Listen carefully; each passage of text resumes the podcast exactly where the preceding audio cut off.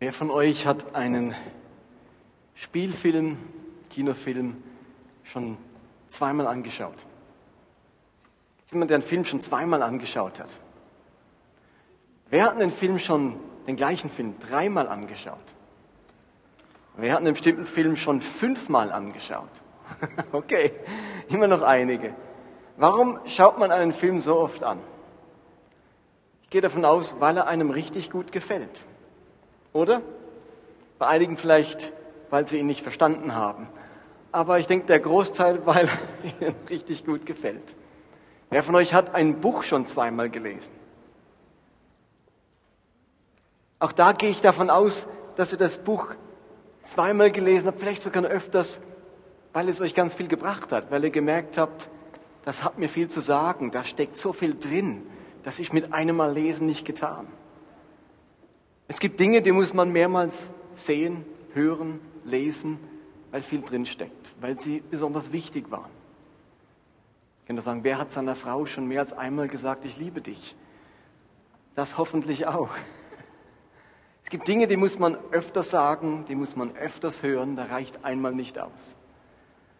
Und aus dem Grund machen wir am Ende des Jahres, wie Michel das schon gesagt hat, eine sogenannte Memo-Predigt. Wir wollen einen Gedanken, ein Thema einfach nochmal aufgreifen. Und wenn in euch jetzt etwas sagt, oh, ich will immer was Neues hören, es muss was Neues sein, kann doch nicht was Altes sein, dann möchte ich das heute Abend ein wenig bremsen und sagen, doch, manchmal müssen wir Dinge einfach ein paar Mal hören, damit sie sich verfestigen oder weil sie so wichtig waren oder weil wir spüren, das ist ein Auftrag von Gott, dieses Thema. Das kann man nicht einfach einmal gepredigt abhaken. Im Sinne von, wenn man darüber gepredigt hat, hat es sich erledigt. Nein, es hat sich erst erledigt, wenn wir von Hörern zu Tätern des Wortes geworden sind. Und die Predigt, von der ich spreche, das war die erste Predigt in unserer Serie Bitte nicht stören. Und die hieß Bitte nicht stören in meiner sorglosen Ruhe. Und da ging es um das ganze Thema soziales Engagement, die Sünde Sodoms. Und darüber werde ich heute einfach nochmal sprechen. Die gleiche Predigt nochmal. Aber die Frage ist, das war am 5. Juni, ein halbes Jahr her, was hat sich seither getan? Hat sich etwas verändert seither? Hat sich bei euch etwas verändert? Und die Frage ist, wer von euch hätte etwas zu erzählen? Bei wem hat sich etwas in seinem persönlichen Verhalten, ob eine Kleinigkeit oder eine große Sache, verändert, seitdem er davon gehört hat, dass wir uns um die Armen kümmern sollen, dass wir nicht in Überfluss leben dürfen, dass wir nicht ähm, unsere Augen verschließen dürfen vor der Not und der Armut und der Zerstörung in unserer Welt. Hat noch jemand was zu erzählen, was sich seit diesem halben Jahr bei ihm getan hat? Ähm, mir hat es das Herz noch ein, ein bisschen mehr geöffnet, mich, äh, mich mehr um die Einsamen zu kümmern, Leute, die, denen ich begegnet bin im in meinem Beruf oder äh, auch in der Freizeit. Und ich spürte, die sind durch Krankheit plötzlich ganz einsam geworden, alleingelassen. Oder auch äh, einfach mehr zuhören. Oder auch Mut, mit ihnen zu beten.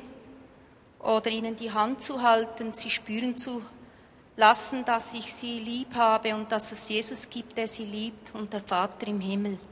Und dass er immer da ist auch bei den schwachen Kranken und äh, dass eine Hoffnung gibt für sie, wenn sie einmal zu Jesus zurückgehen, in die, ja, zu Gott, dass sie einen neuen Körper bekommen und wieder dürf, dürfen ganz gesund sein und in eine Gemeinschaft hineingehen, wo wirklich Liebe ist und wo diese Einsamkeit aufhört.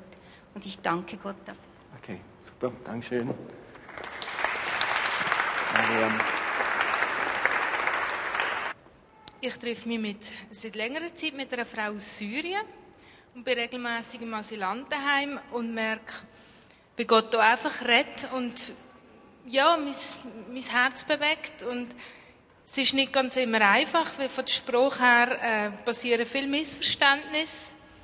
Aber ich merke, die Frau fängt sich verändern und öffnet sich und ja, wir haben ganz tolle Momente miteinander. Und ich finde es für mich auch eine Bereicherung. Es öffnet mir die Augen für was eh drin steckt und wie es einem so geht, wenn man einfach so am Rand von der Gesellschaft lebt und, und sichtlich einfach ähm, übersehen wird, äh, noch und nöcher und mir bewegt das. Und ich merke, wie die Leute auch anders reagieren, wenn ich mit ihnen zusammen unterwegs bin. Wenn ich grüßt werde, sie nicht. Oder wie die Leute schauen. Und ja, ich finde das sehr, sehr, ähm, bewegende Moment und, und eine Bereicherung. Und ich denke, da wirkt Gott und macht einem die Augen auf für, für Ranggruppen, für, für Leute, die es nicht so gut haben. Und das finde ich sehr etwas Schönes. Okay, merci.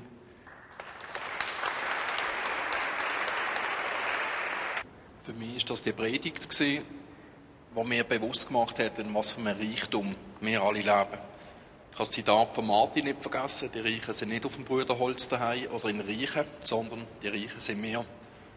Ich habe das Bild von diesen 300 Joghurt noch vor Augen, wo unsere Kirche dekoriert ist, damit auch der Letzte kommt, noch seine Bananen, Kiwi, Müsli-Joghurt findet und nicht auf irgendetwas anderes zurückgreifen muss. Mir hat es einfach bewusst gemacht, dass ich mehr teile sei das Zeit für Leute, die allein sind, sei das Spenden, vor allem auch in der Schweiz, weil es auch hier noch genug Leute gibt, die in Armut leben. Und mir bewusst sein, was ich alles habe, wie gut es mir geht, dass ich das probiere mehr zu schätzen. Die Predigt hat mir die Augen wirklich aufgemacht. Das war für mich eine der bewegendsten vom ganzen letzten Jahr. Merci, Giorgio.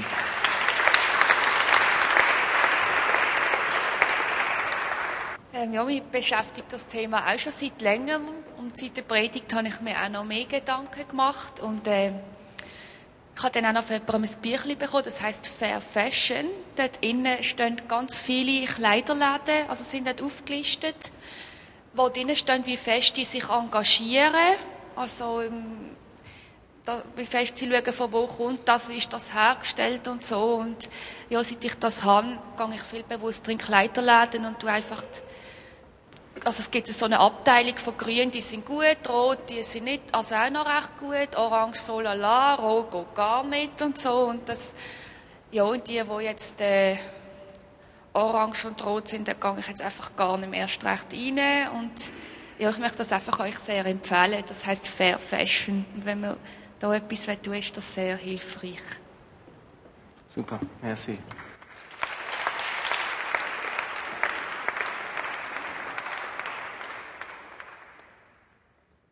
Okay, also vielen Dank euch, dass ihr so spontan was erzählt habt. Es ist so, dass sich in der evangelikalen Welt das Thema mehr und mehr breit macht. Lange Zeit war man entweder theologisch liberal, hat nicht recht an die Bibel geglaubt und an ihre äh, Inspiration, aber dafür war man sozial. Oder man war evangelikal, hat die Bibel ernst genommen und hat sich dann vor allem aber um Bekehrungen gekümmert, um, um Jüngerschaft, aber nicht um das ganze Thema von Armut und sozialem Engagement. Und das fällt irgendwie zusammen. Und eine Bewegung, die das ganz stark macht, ist die sogenannte Stopp-Armut-Bewegung. Und da durfte ich persönlich etwas ganz Schönes erleben. Die sind auf meine Predigt von damals aufmerksam geworden und sie wurde nominiert für den Stopp-Armut-Preis 2011 mit zehn anderen Predigten zusammen. Und dann waren die Nina und ich eingeladen zu dieser ähm, Stopp Armut Konferenz und ihr werdet es nicht glauben, ich habe tatsächlich den Stopp Armut Preis 2011 gewonnen mit dieser Predigt. Und das hat mich auch sehr gefreut.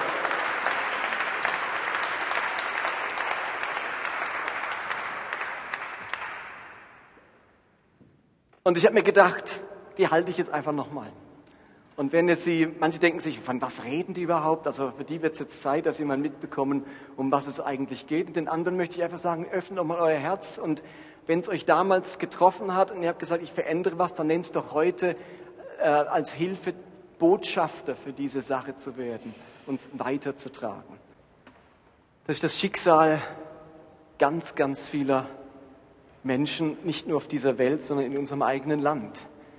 Jeden Dienstag erleben wir beim Heiland Sack, wie Menschen hier in der Schweiz Armut erleiden.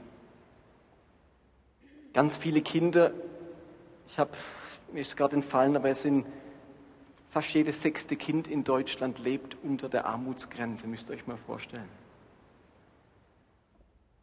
Das ist ein Thema, das ganz nah bei uns ist. Und es ist ein Thema, das ganz nah am Herzen Gottes ist. Das Thema Armut, das Thema Umgang mit der Not anderer Menschen.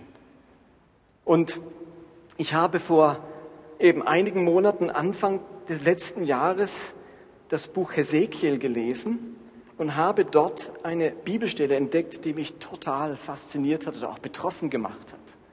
Und zwar handelt diese Bibelstelle von der Stadt Sodom.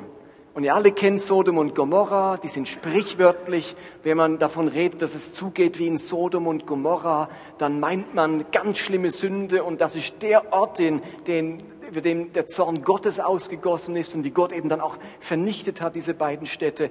Also was in Sodom und Gomorra geschehen ist, das ist sprichwörtlich geworden als etwas, wo Gott zuwider ist, wo mit Schwefel und Feuer vom Himmel vernichtet wurde. Und im Lauf der Jahrhunderte haben Menschen alle möglichen Sünden auf dieses Sodom und Gomorra hineinprojiziert.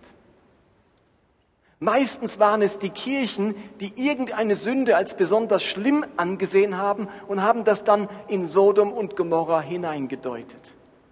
Interessanterweise steht in den Bibelstellen, die von Sodom und Gomorra handeln, nämlich im ersten Buch Mose, gar nicht explizit, was die Sünde dieser Stadt war. In Genesis 13, Vers 13 heißt es, die Menschen in dieser Stadt waren schlecht. Was sie taten, verabscheute der Herr. Mehr wird gar nicht geschildert. Man erfährt gar nicht, was denn so schlimm war in dieser Stadt.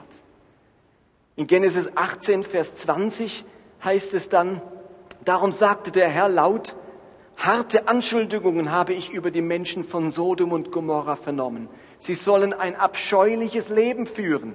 Ich gehe jetzt dorthin, um selbst nachzusehen, ob die schweren Vorwürfe wirklich zutreffen. Auch hier wird nicht konkret geschildert, was die Sünde von Sodom und Gomorra war. Es wird nur gesagt, ein abscheuliches Leben führen sie. Die Frage, die sich stellt, ist, was war die Sünde in Sodom und Gomorra? Wir wissen aus der einen Geschichte von Lot und seiner Familie und wie ihn ein Engel oder Engel besuchen in dieser Stadt und die Menschen sich dann vor der Tür Lots versammeln und diese beiden Engel vergewaltigen wollen, dass sicherlich auch sexuelle Perversion in dieser Stadt herrschte. Aber wisst ihr was? Diese Menschenverachtung in dieser Stadt Sodom in Form von dieser sexuellen Perversion, das war nur die Spitze des Eisbergs. Das war nur ein Symptom einer ganz anderen Menschenverachtung, die dahinter stand. Und genau die eigentliche Sünde von Sodom und Gomorra, die wird im Buch Hesekiel geschildert. In diesem Kapitel 16, da kritisiert Gott sein Volk Israel, wie er das immer wieder tut in den Propheten. Und er sagt, ihr Israeliten, ihr lauft mir davon, ihr lebt in Sünde, ihr macht das Gegenteil von dem, was ich als euer Gott mir wünsche. Und in diesem Kapitel 16 im Buch Ezekiel vergleicht Gott dann Israel mit Sodom und Gomorra. Und er sagt, ihr seid so schlimm, wie Sodom und Gomorra es waren. Und jetzt in Vers 49 wird endlich erwähnt, was diese schlimme Sünde von Sodom und Gomorra war. Und es heißt, die Schuld deiner Schwester Sodom war, dass sie mit ihren Töchtern, also mit ihren Einwohnern, in Hochmut, Überfluss und sorgloser Ruhe lebte, ohne den Armen und Bedürftigen beizustehen. Die Schuld deiner Schwester Sodom war, dass sie mit ihren Töchtern, ihren Einwohnern in Hochmut, Überfluss und sorgloser Ruhe lebte, ohne den Armen und Bedürftigen beizustehen. Lasst mich diese drei Dinge, die Gott kritisiert, oder eigentlich sind es vier, nochmal kurz ähm, separat zusammenfassen. Das Erste, was Gott kritisiert an Sodom und Gomorra, war, dass die Menschen dort in Hochmut leben. In Hochmut leben. Anderes Wort wäre in Stolz, in Überheblichkeit. Diese Menschen in Sodom haben sich für etwas Besseres gehalten. Die waren geschäftstüchtig. Es war eine blühende Stadt. Es war eine kleine Oase in diesem Gebiet. Und wie gesagt, Sodom stand für Reichtum. Sie war wahrscheinlich am Fuße des Toten Meers gelegen. Ähm, heute dann, also als sie verschüttet wurde, die Stadt, oder verbrannt ist heute nur noch, ist sie wahrscheinlich im Toten Meer dann irgendwie untergegangen. Aber damals war das eine blühende Stadt. Viel Handel wurde dort getrieben, Karawanen sind hindurchgefahren. Den Menschen in Sodom ging es gut und sie haben sich für etwas Besseres gehalten als die Städte um sie herum. Damals gab es Stadtstaaten, es gab keine Länder wie heute, sondern jede Stadt hatte ihren eigenen König, ihre eigene Stadtmauer, ihre eigene Regierungsform. Und Sodom und Gomorra, die hielten sich für etwas Besseres. Sie waren stolz und hochmütig. Und ich frage mich, ob es uns als Schweizer und Deutschen nicht ganz oft genauso geht. Dass wir uns innerlich als etwas Besseres fühlen wie viele, viele Länder sonst auf der Welt. Für unsere Tüchtigkeit, unseren Geschäftssinn, unsere Bankenwelt, unsere Erfindungen, unsere Industrie, unsere Politik, unsere Demokratie. Und jetzt kann man sagen, ja, darauf kann man doch wirklich stolz sein. Ja, vieles kann man stolz sein. Aber wisst ihr was? Stolz hat immer eine Kehrseite. Auf etwas stolz zu sein, bewegt auch immer dass man auf irgendjemand anderen herabsieht, dass man irgendjemand anderen verachtet.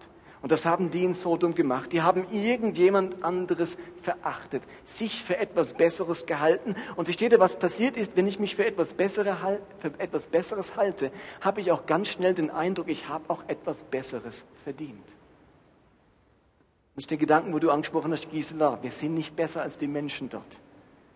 Aber ganz schnell ent entwickelt sich durch Hochmut und Stolz der Eindruck, wir haben das verdient, wir können es uns gönnen, uns ist das erlaubt, uns steht das doch zu.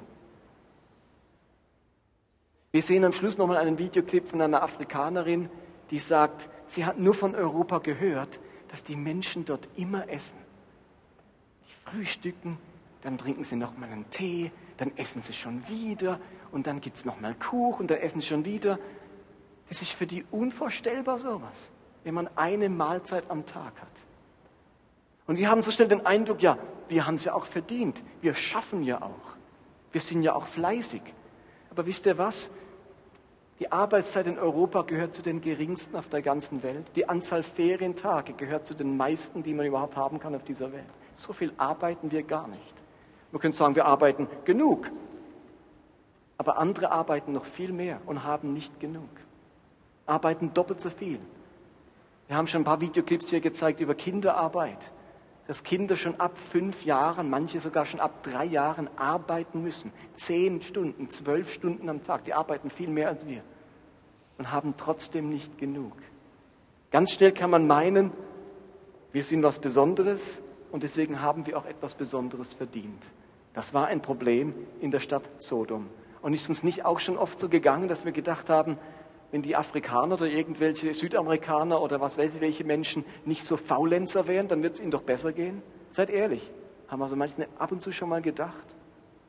Wenn man den ganzen Tag Siesta macht, muss man nicht wundern, sich wundern, wenn man Hunger hat. Wenn man solche Gedanken denkt, dann steckt in einem wahrscheinlich etwas von dieser Hochmut, von diesem Hochmut aus Sodom. Es gibt ganze christliche Bewegungen, die sagen, wenn man AIDS-krank ist, ist man halt unmoralisch. AIDS-Krankheit, das hat man, wenn man eben, wie hat es eine deutsche Fürstin mal gesagt im Fernsehen, die Schwarzen schnackeln so gerne, hat sie mal gesagt.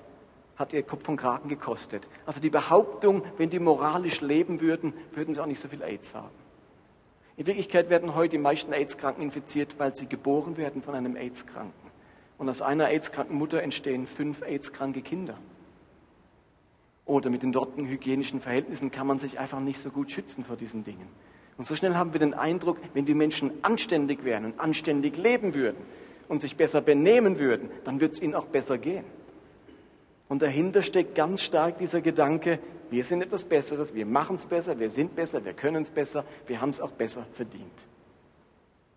Zweite Sache, die Hesekiel erwähnt war, Sodom, die Menschen in Sodom lebten in Überfluss. Sie hatten wörtlich Fülle an Brot. Sie hatten nicht genug Brot. Sie hatten nicht so viel Brot, wie man gerade braucht. Sie hatten Überfluss an Brot. Sie waren eine Überflussgesellschaft.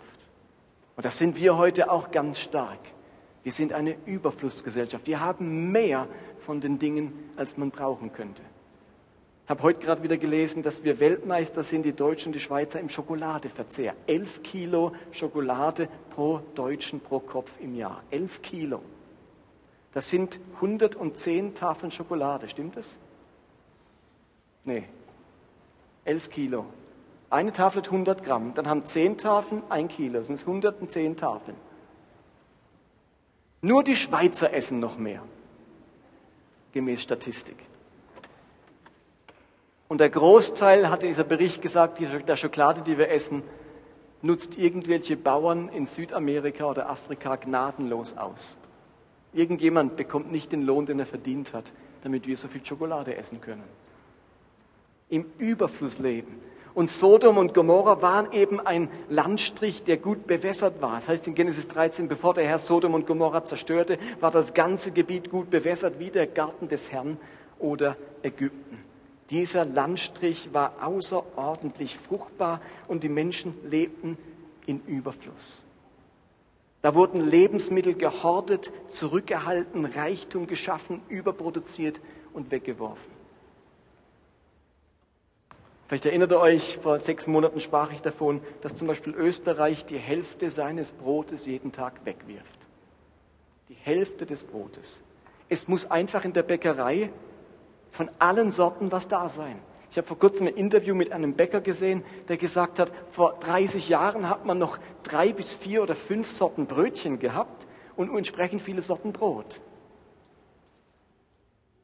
Heute hat man 20 verschiedene Sorten Brötchen und über 20 verschiedene Sorten Brot im Regal. Und wenn man in die großen Supermärkte geht, die meistens noch mal einen kleinen Bäckerei vorne dran haben, also wenn ihr, was weiß ich, in in irgendwelche Supermärkte nach Deutschland geht, oder vielleicht ist es in der Schweiz ähnlich, dann hat es oftmals vorne hinter den Kassen nochmal eine Bäckerei. Und die von den Supermärkten sagen, der Supermarkt hat bis um acht auf, wir wollen, dass auch um halb acht noch frisches Brot da ist. Und dann müssen die dort um halb acht nochmal frisches Brot hinlegen für die letzte halbe Stunde. Und es ist logisch, der Großteil dieses Brotes wird natürlich nicht mehr gekauft. Aber niemand will Brot kaufen, das von morgens um 9 Uhr dort liegt oder von 5 Uhr morgens. Die Konsequenz ist, dass weggeschmissen wird. Und ein cleverer Bäcker von einer großen Bäckerei, wirklich einer großen, hat sich nun gesagt, ich heize in Zukunft meine Öfen mit Brot. Und er benutzt jetzt das übrig gebliebene Brot, um seine großen Öfen zu heizen. Und Brot hat einen ähnlich hohen Heizwert wie Holz. Aber auf die Idee muss man erst einmal kommen, dass man das Brot, bevor man es wegschmeißt, wenigstens noch benutzt, um damit seine äh, Öfen in der Bäckerei zu heizen. Überflussgesellschaft. Und das Dritte, was Hesekiel an Sodom kritisiert, ist,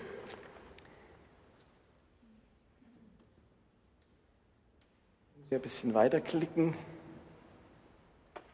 in sorgloser Ruhe leben. In sorgloser Ruhe Ruhe leben. Das hebräische Wort, das hier für sorglose Ruhe steht, ist eigentlich zweimal das hebräische Wort Ruhe. In friedlicher Ruhe wörtlich. Das soll so viel heißen wie, wenn im Hebräischen was zweimal erwähnt wird, als Art Übertreibung, als extrem. Wir sagen heutzutage mega. Die Hebräer haben damals gesagt, friedliche Ruhe, Ruhe der Ruhe. Das hat bedeutet mega Ruhe, sorglose Ruhe. Man könnte eigentlich auch sagen, in Gleichgültigkeit. Sie lebten in Gleichgültigkeit. Man macht das, was man für sich gerne hat, was einem selbst etwas bringt und will sich nicht um das kümmern, was andere bräuchten, was andere nötig hätten. Man will sich um die anderen keine Sorgen machen. Man will sich nur um sich sorgen. Man will nicht gestört werden. Deswegen haben wir die Predigt auch genannt, bitte nicht stören. Stör mich nicht in meiner sorglosen Ruhe. Hauptsache, mir geht es gut. Hauptsache, ich habe, was ich brauche. Aber stör mich nicht mit irgendwelchen Bildern und Informationen und Statistiken, die mich aus der Ruhe bringen könnten, die mich stören könnten in meinem Leben, wo ich mir kein schlechtes Gewissen machen will. Also sorglose Ruhe könnte auch heißen, ich will so leben und ich will mir kein schlechtes Gewissen machen. Ich will nichts hören davon. Und wisst ihr was? Ich war einer von denen. Ich wollte mich mit diesen Dingen nicht auseinandersetzen, weil sie einen stören, weil man sich hinterher überlegen muss, kann ich das noch so machen? Kann ich weiterhin so leben, so haushalten, so wirtschaften, so an diesen Tatsachen vorbeigehen? Und es ist so typisch, so menschlich, dass man sich diese Sorglosigkeit wünscht, diese Leichtigkeit. Gott ich, ich segne sie in deinem Namen, aber mach du irgendwas. Im Jakobusbrief wird beschrieben, wie Glaube nicht sein darf, nämlich er darf nicht tatenlos sein. Und dann schreibt Jakobus, wenn ein Armer und Frierender zu euch kommt und bräuchte etwas zum Anziehen und ihr sagt zu ihm, der Herr segne dich, der Herr möge dir Kleider verschaffen, geh in Frieden, aber du gibst ihm nicht, was er braucht, dann ist es deine Schuld, dann wirst du schuldig. Es ist nicht damit getan, den anderen das Beste zu wünschen oder sogar noch geistlich von Gott her ihnen das Beste zu wünschen. Jakobus sagt, ihr seid aufgefordert, etwas zu tun. Ihr sollt ihnen die Kleidung geben, ihr sollt ihnen die Nahrung geben. Da darf auch unser Gebet nicht zum geistlichen Ruhekissen werden. Es reicht nicht für den Armen zu beten. Beten ist immer gut, aber es reicht nicht für den Armen zu beten. Jakobus sagt, ihr gebt ihnen zu essen, ihr gebt ihnen anzuziehen. Raus aus der Sorglosigkeit. Paulus greift im Neuen Testament diesen Gedanken aus, auf, dieses Überflusses und dieses Hauptsache mir geht es gut und schreibt im Timotheusbrief, Menschen, die reich werden wollen, geraten nur in Versuchung und verstricken sich in so viel dumme und schädliche Wünsche, dass sie letztlich ins Verderben und in ihren eigenen Untergang stürzen. Denn die Liebe zum Geld ist eine Wurzel, aus der alles nur erdenklich Böse hervorwächst. In der Luther-Übersetzung steht sogar, die Liebe zum Geld, Habsucht, ist die Wurzel allen Übels. Es scheint so zu sein, dass dieser Wunsch, dass es mir gut geht, dass ich genug habe, dass ich genug Finanzen habe, eine Wurzel von ganz viel bösen anderen Sachen ist. Und deswegen habe ich am Anfang gesagt, die sexuelle Perversion in Sodom ist nur die Spitze des Eisberges. Das eigentliche Übel, die Wurzel all dieses Bösen war ihre Habsucht, ihr Umgang mit Geld und mit Reichtum. Am, am Anfang stand Sodom nicht bei Perversion oder Mord oder Geringschätzung des Lebens, sondern am Anfang stand bei Sodom Habgier in Form von Stolz, Überfluss und Sorglosigkeit. Und dann sagt Gott als viertes die letzte Sache, die er kritisiert an Sodom. Die Schuld einer Schwester Sodom war, dass sie in Hochmut, Überfluss und sorgloser Ruhe lebte. Und jetzt kommt's, ohne den Armen und Bedürftigen beizustehen. Das war das große Versäumnis dieser Stadt, den Armen und Bedürftigen beizustehen. Das war das eigentliche Problem dieser Stadt. Das war die Sünde, die für Gott so abscheulich war, dass er am Schluss nicht mehr zuschauen konnte und die Stadt vernichtet hat. Und wir liegen wirklich daneben, wenn wir denken, dass was Gott so auf die Palme gebracht hat, nur diese sexuelle Perversion war, die in dieser einen Geschichte vorkommt. Die eigentliche Sünde ist dieser Hochmut, diese Gleichgültigkeit, diese Überflussgesellschaft, ohne den Armen beizustehen. Und wenn ich es so formuliere, ihr Lieben, dann ist plötzlich ganz nah bei uns. Dann sind wir plötzlich so dumm, weil wir eine Gesellschaft sind, die über, viel, über viele andere Gesellschaften herabschaut, die in Überfluss lebt und in großer Gleichgültigkeit der Not der Rest der Welt gegenüber dann sind plötzlich wir Sodom und Gomorra. Und wenn Gott heute noch so verfahren würde mit Städten, wie er es damals getan hat, ich wüsste nicht, wo dann die heutigen deutschen und Schweizer Städte wären.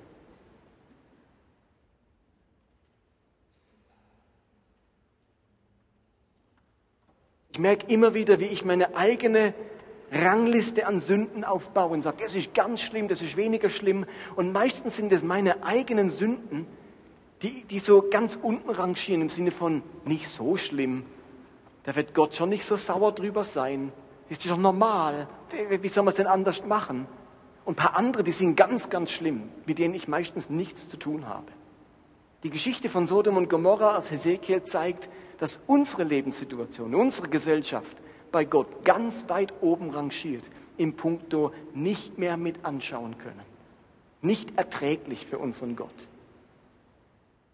Was am Ende dazu führte, dass die Abscheulichkeit dieser Stadt Sodom nicht mehr zu ertragen war für Gott, war die Kombination aus Leben im Überfluss und keinen Finger rühren für Menschen in Armut und Bedürftigkeit. Lass uns noch einen kurzen Videoclip anschauen, der mich in den letzten Monaten fast am stärksten betroffen gemacht hat. Der betrifft die Situation in Haiti. Vielleicht erkläre ich es kurz vorher, falls man es nicht, ist nur ganz kurz. Die Menschen in Haiti sind so arm, die sind so im Elend, trotz den vielen Spenden, die es gegeben hat, dass sie, um sich den Magen zu füllen, Brot aus Schlamm backen, sogenannte Schlammkuchen.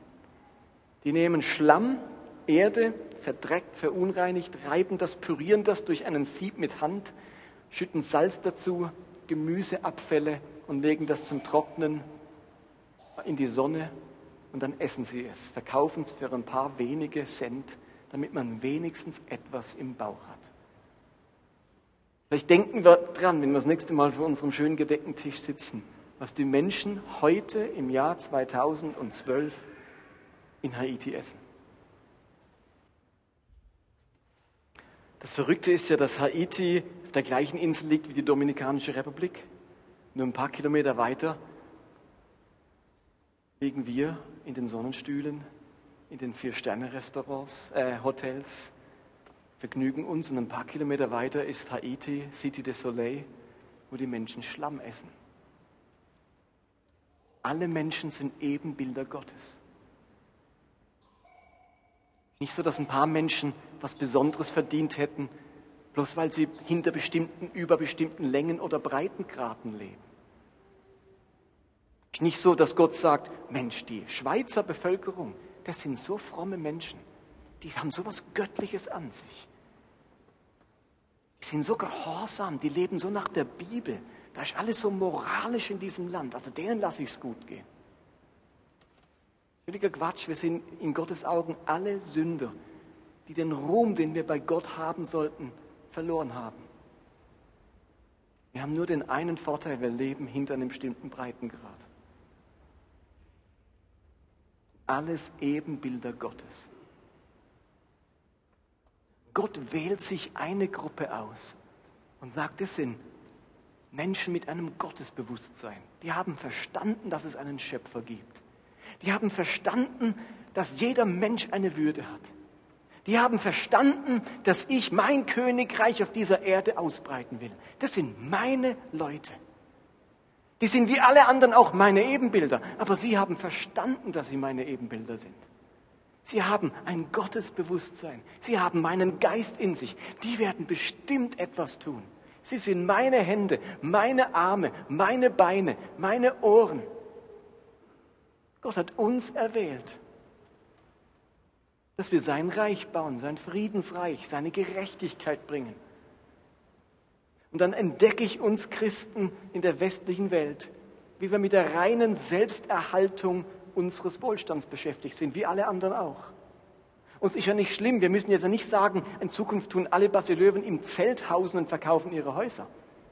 Die Frage ist, schaffen wir es, Neben dem, dass wir arbeiten, Geld verdienen und, und natürlich ist heute das Lohnniveau hier anders wie in Afrika. Wir verdienen viel mehr Geld, dafür kostet auch alles viel mehr. Aber schaffen wir es neben dieser reinen Selbsterhaltung, ein Herz und eine Hand und eine Tat für die Menschen in Armut haben?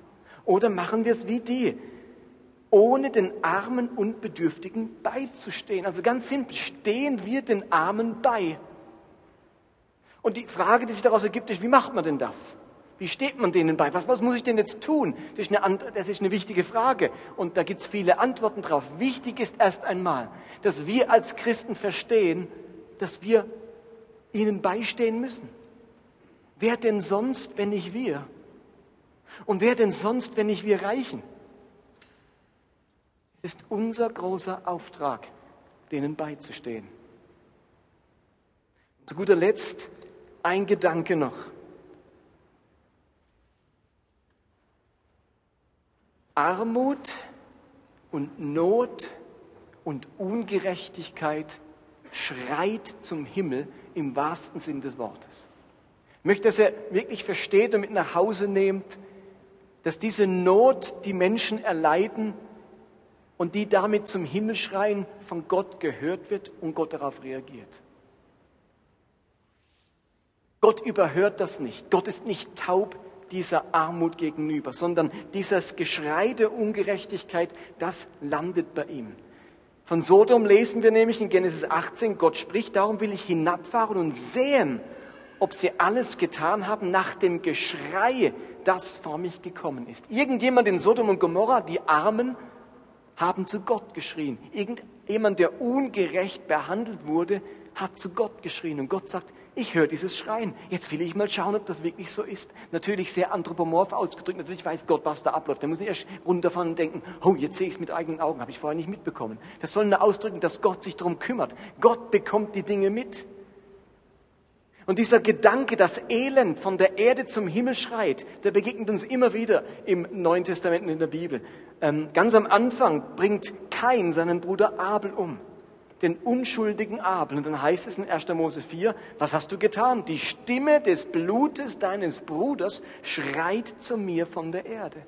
Ihr Lieben, da schreit unschuldig vergossenes Blut zu Gott. Und Gott hört das. Als die Israeliten in Ägypten waren und dort unschuldig Qual und Sklavereien erlitten, da heißt es, und der Herr sprach, ich habe das Elend meines Volkes in Ägypten gesehen und ihr Geschrei über ihre Bedränger gehört. Gott hört die Schreie derer, die Sklaverei erdulden und die bedrängt werden. Und der stärkste Vers steht im Neuen Testament, im Jakobusbrief. Dort heißt es Kapitel 5, Vers 4, siehe, der Lohn der Arbeiter, die euer Land abgeerntet haben, den ihr ihnen vorenthalten habt, also den Lohn, den ihr ihnen vorenthalten habt, der schreit. Und das Rufen der Schnitter ist gekommen vor die Ohren des Herrn Zebaoth. Wenn vorher einige was von Fair Trade erzählt haben, ist die Idee dahinter ja, dass Bauern in der dritten Welt nicht anständig bezahlt werden für das, was sie leisten.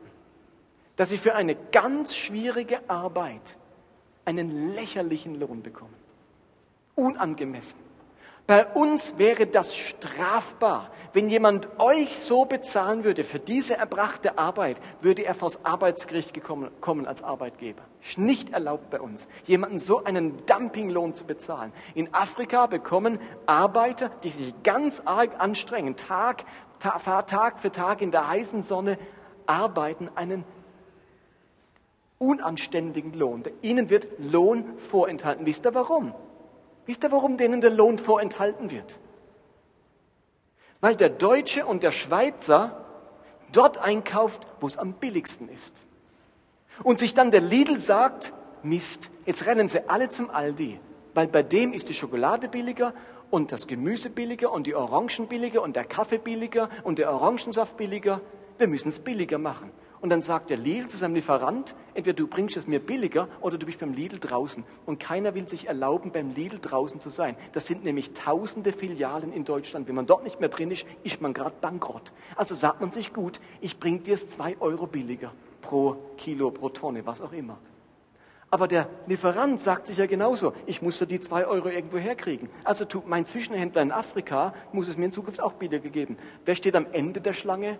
Der einfache Bauer in Afrika, der noch weniger Lohn bekommt, weil wir es beim billigsten Anbieter kaufen wollen. Hat mein Kaufverhalten etwas mit Armut zu tun? Kann ich mit meinem Kaufverhalten dem Armen beistehen? Ja, kann ich. Und deswegen ist Fair Trade einkaufen oder nicht mehr mitmachen bei dieser Dumpingspirale etwas zutiefst Geistliches. Versteht ihr? Hallo? Seid ihr noch da? All diese Stellen machen deutlich, dass vergossenes Blut, Unrecht, Unterdrückung, Sklaverei, Elend, Lohndumping, Ausbeutung und Wirtschaftsbetrug zu Gott schreien. Ihr Lieben, diese Dinge haben eine Stimme, selbst wenn der betroffene Mensch oft ohnmächtig ist und meint, er hat keine Stimme, so hat er bei einem eine Stimme. Seine Not schreit zu Gott und bewegt sein Herz. Und jetzt sind wir wieder da. Und Gottes Herz will unser Herz bewegen. Da schreit ein Elend von einem ohnmächtigen Menschen, den kein Politiker hört, der keine Lobby hat, aber Gott ist seine Lobby. Und der hört diesen Schrei der Not. Und jetzt schlägt Gottes Herz für diesen Armen.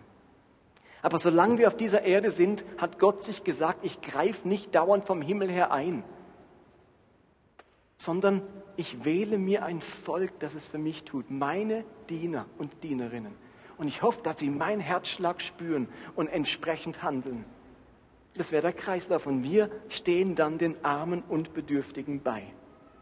Und das Großartige ist ja, dass wir das als Gemeinde auch entdeckt haben dass wir ganz vielen Menschen schon zur Seite stehen durch den Heilandsack. Aber es genügt nicht, dass es ein paar wenige unserer Gemeinde am Dienstagmittag machen. Die Herausforderung ist, dass es unser persönlicher Lebensstil wird.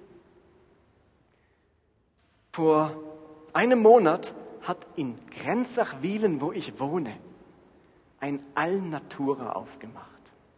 Ich weiß nicht, ob euch das was sagt.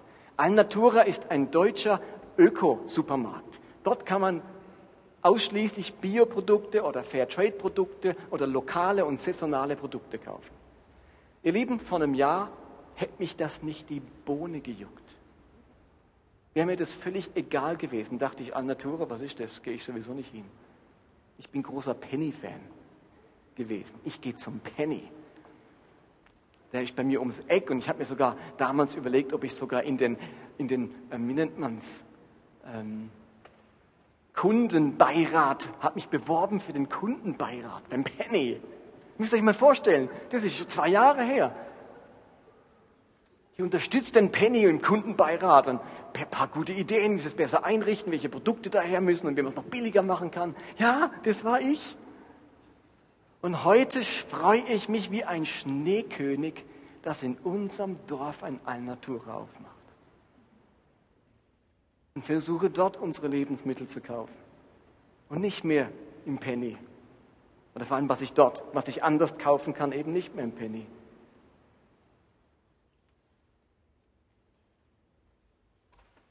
Zu guter Letzt die Frage, was hat das jetzt mit uns zu tun, ganz praktisch? Was könnten wir jetzt tun? Nun, zunächst einmal müssen wir eine Entscheidung treffen. Was machen wir in Zukunft mit unserem Überfluss angesichts der zum Himmel schreienden Armut, andere Menschen in der Schweiz, in Asien, in Südamerika und in Afrika. Was machen wir persönlich? Eben Nina und ich stellen uns die Frage seit Monaten jetzt und haben uns gesagt, unser Leben muss sich verändern. Als wir uns diese Tage überlegt haben, was nehmen wir uns vor für 2012, haben wir uns die Liste vorgenommen, die wir vor drei, vier Monaten haben uns schon mal hingesetzt und überlegt, was sind so unsere nächsten Ziele in unserem Leben und haben gemerkt, wir müssen jetzt nicht eine völlig neue Liste für 2012 machen, sondern wir bleiben bei diesen Dingen, die in unserem Leben gerade erst anfangen, nämlich weiterhin so zu leben, dass wir irgendeinen Beitrag leisten können, den Armen und Bedürftigen zur Seite zu stehen.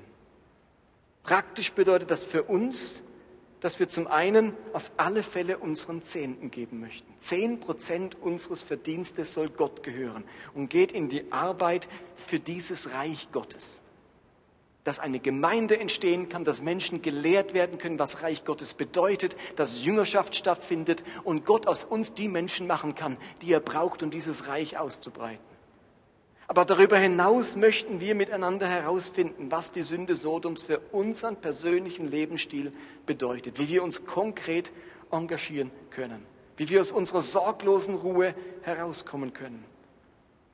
Wo sollen wir einkaufen und wie viel, um Ausbeutung und die Wegwerfmentalität nicht weiter zu unterstützen. Und ich habe heute wieder dieses kleine Kärtchen dabei, das ihr am Ausgang mitnehmen könnt. Ähm, hallo, da haben wir sie. Diese Postkarte von Brot für die Welt. Was kann ich tun? Das liegt hinten am Ausgang, habe es vor sechs Monaten schon mal verteilt. Das sind acht Ideen drauf. Damit könnte ich anfangen. Damit könnte ich anfangen, einen Beitrag zu leisten, den Armen und Bedürftigen zur Seite zu stehen. Und eben, es sind so ganz praktische Dinge wie Fairtrade-Produkte kaufen, ob das die Bananen sind oder Säfte, Bioprodukte zu kaufen, wo nicht so viel Dünger und, und, ähm, und Gifte in den Boden kommen. Die Frage, wie viel Fleisch soll ich wirklich in Zukunft essen, weil es unsere Erde wahnsinnig ausbeutet. Oder eben, wie die Gisela, trinke ich Wasser oder wir haben unseren Sodamax wieder aus dem Keller rausgeholt, um nicht so viele PET-Flaschen kaufen zu müssen. Wir versuchen nach dem Vor, Vor, ähm, Vorsatz zu leben, saisonal, regional, bio. Saisonal, regional, bio. Diese drei Schritte. Wir kaufen saisonales Gemüse, wir kaufen es regional und wir kaufen bio.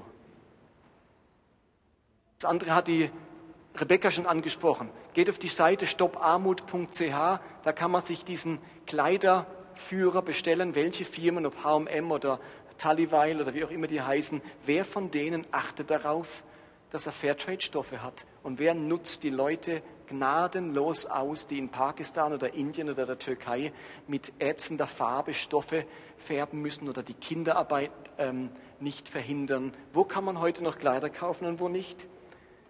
Wir haben uns eine Biokiste bestellt, wo von einem Bauernhof kommt, bei uns im, in der Stadt weiter in, in äh, im Markgräfler Land, wo Behinderte mitarbeiten.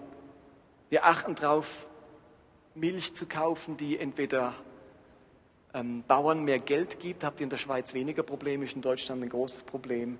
Und wir haben zum Beispiel unseren Beitrag für Kiva erhöht, diese Mikrokredite, wo wir auch als Gemeinde ähm, schon ganz viel investiert haben und vor kurzem den 50. Kredit vergeben haben, Mikrokredit für Menschen in der dritten Welt. Wir haben gesagt, wir buttern da noch ein bisschen Geld rein. Schon nicht. Für uns ist das doch ein Klacks, wenn wir als Deutsche und Schweizer da 100 Franken investieren. Außerdem ist er nicht mehr verschenkt, es ist nur geliehen. Und wenn man das Geld wieder braucht, kann man sich jederzeit zurückholen. Aber mit diesen 100 Franken konnten wir jetzt bereits den zehnten Kredit vergeben an irgendjemand in Peru oder in Vietnam. Es gibt viele, viele Möglichkeiten, wie man den Armen und Bedürftigen zur Seite stehen kann. Ihr müsst nur mal ins Internet gehen, auf Google oder auf YouTube und den Begriff Armut oder Fair Trade eingeben. Oder We Feed the World oder so irgendetwas. Und ihr werdet Ideen über Ideen bekommen. Die Entscheidung ist nicht, das Entscheidende ist nicht, habe ich genug Ideen. Das Entscheidende ist, sehe ich mich von Gott berufen zu dieser Aufgabe? Ist das etwas für mich? Kann ich es mir erlauben, weiterhin gleichgültig dieser Sache gegenüber zu leben?